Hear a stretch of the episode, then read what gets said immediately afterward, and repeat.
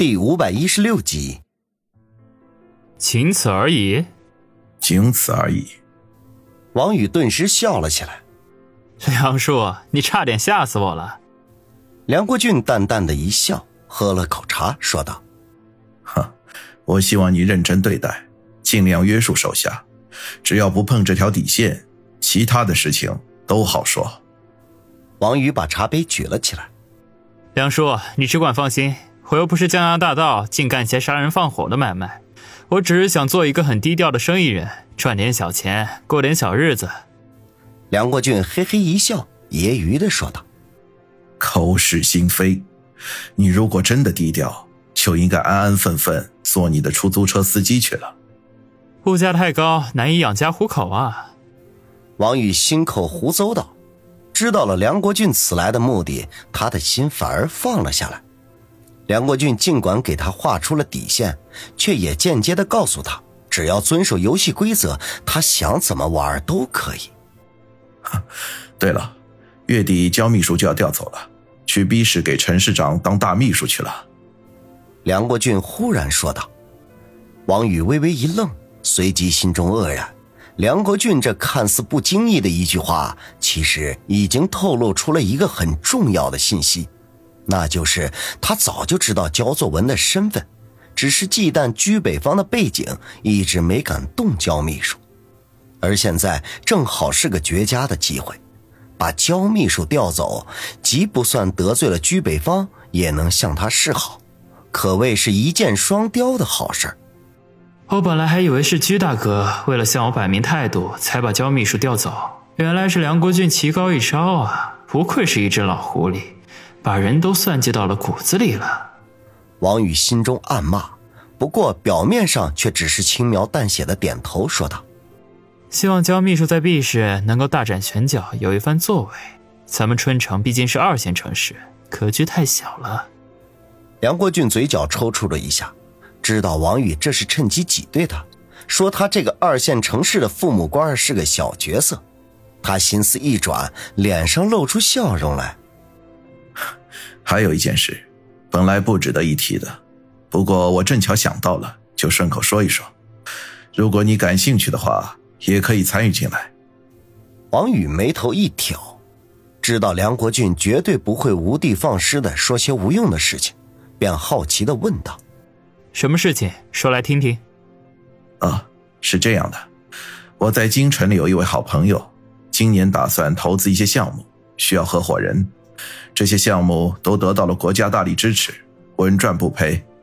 我这位朋友姓张，在京城里人脉很广，而且，他忽然压低声音说道：“听说他跟李家的关系也非同一般。”京城姓张。和李家关系一般，不会是张彤吧？王宇一愣，不期然的就想到了张彤的身上，当下狐疑的问道：“梁叔，你这位朋友叫什么名字？”张彤。梁国俊郑重其事的说，似乎这两个字对他来说十分的有分量。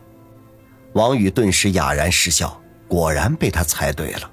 看样子，梁国俊邀请他参与什么项目是假，而是拿张彤来震慑他，让他知道他梁国俊也找到了靠山。王宇在他面前不要太嚣张。王宇心思一转，便想到了其中的关键。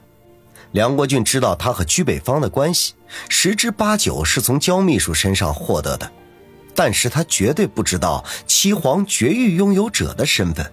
而这个秘密只有李家内部的人知道，以梁国俊的能力根本就接触不到，当然他也就无从得知王宇和张彤认识了。这件事自然不能点破。王宇故意露出了吃惊之色来，沉声的说道：“我倒是听说过这个人，据说很得李家人器重啊。”梁国俊忍不住得意的一笑，端起茶杯喝了一口，然后便起身说道。哼时间不早了，我答应今天晚上陪我父母吃饭的，就告辞了。王宇连忙起身相送，嘴里说道：“梁叔，替我向两位老人家带好，告诉他们有空的时候我会去串门的。”好，好，好，我爸妈也总是提起你，说是当初如果不是你出手帮忙，他们都不知道该怎么办好。哪里哪里，都是我应该做的。两人一边说着，一面走出了会客厅。送走梁国俊，王宇忍不住摇摇头，嘀咕道：“老狐狸想拿童姐来吓唬我，恐怕你这算盘永远都打不响啊！”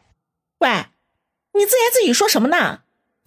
这时候，孙卫红突然出现在他的身后，拍了拍他的肩头，说道：“王宇，呵呵一笑，没什么。卫红，你还要多久下课啊？如果没什么事儿的话，陪我回家吧。”孙卫红白了他一眼。没好气的说：“昨晚都累得睡不醒，你还想干什么？”王宇暴汗，感情孙卫红会错了他的意思，当下苦笑说道：“我就是觉得一个人回去太寂寞了，想找你陪我聊聊天儿。”我们有什么好聊的？你找我打架还可以。孙卫红比划了一下拳头，王宇顿时无语，说道：“那算了，我一个人回去好了。”说完。便要离开，孙卫红却一把抓住他的胳膊，娇嗔的说：“小气鬼，等我去换身衣服啊。”王宇一愣，随即笑道：“我看就不用换了，这身运动服穿着挺漂亮的，正好合身。”孙卫红瞪了他一眼，转身回去换衣服。王宇看着他的背影，啧啧的自语：“才一个月不见，身材居然比以前更好了，看来我开发的很成功嘛。”由孙卫红开车，两人回到别墅。前脚刚进门，王宇的手机就响了，取出来一看，是一个陌生的号码，犹豫了一下，便按键接通。不等他开口，话筒里就响起了何梅略带兴奋的声音：“王宇，我们的第一步成功了！天一堂的总部现在已经在我们的控制当中。”这么快？王宇大吃一惊。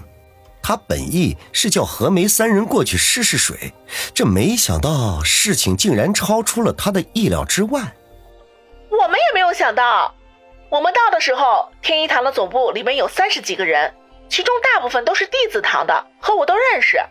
我直接说明来意，他们一开始是不答应的，问我凭什么。于是大强哥就出手收拾了他们一顿。以前他们都说自己有多么厉害，结果呢，被大强哥的铁头一撞，就倒地不起了。唉，不过仅仅以武力肯定是降服不了他们的。于是我又提出任务分成比口哨在的时候提高百分之二十，他们一听就全部答应了。何梅越说越激动，感觉比他干掉一个目标都兴奋。当然，他出道的第一个目标就是王宇，结果压根就没得手。王宇闻言大喜，事情比他想象的那简单的多。不过他也知道。天一堂的杀手们唯利是图，那谁是老大并不重要，他们眼中只有钱财和利益。王宇，你不用担心资金的问题。天一堂的规矩就是谁完成任务谁拿钱，没有任务的时候大家都自顾自的。何梅见王宇不出声，还以为自己私自提高任务分成不妥，便忙不迭的解释。王宇立刻说道：“何美女，你处理的很好。”资金对我来说不是问题，你们什么时候能够赶回来？我设宴为你们庆功。今晚恐怕不行。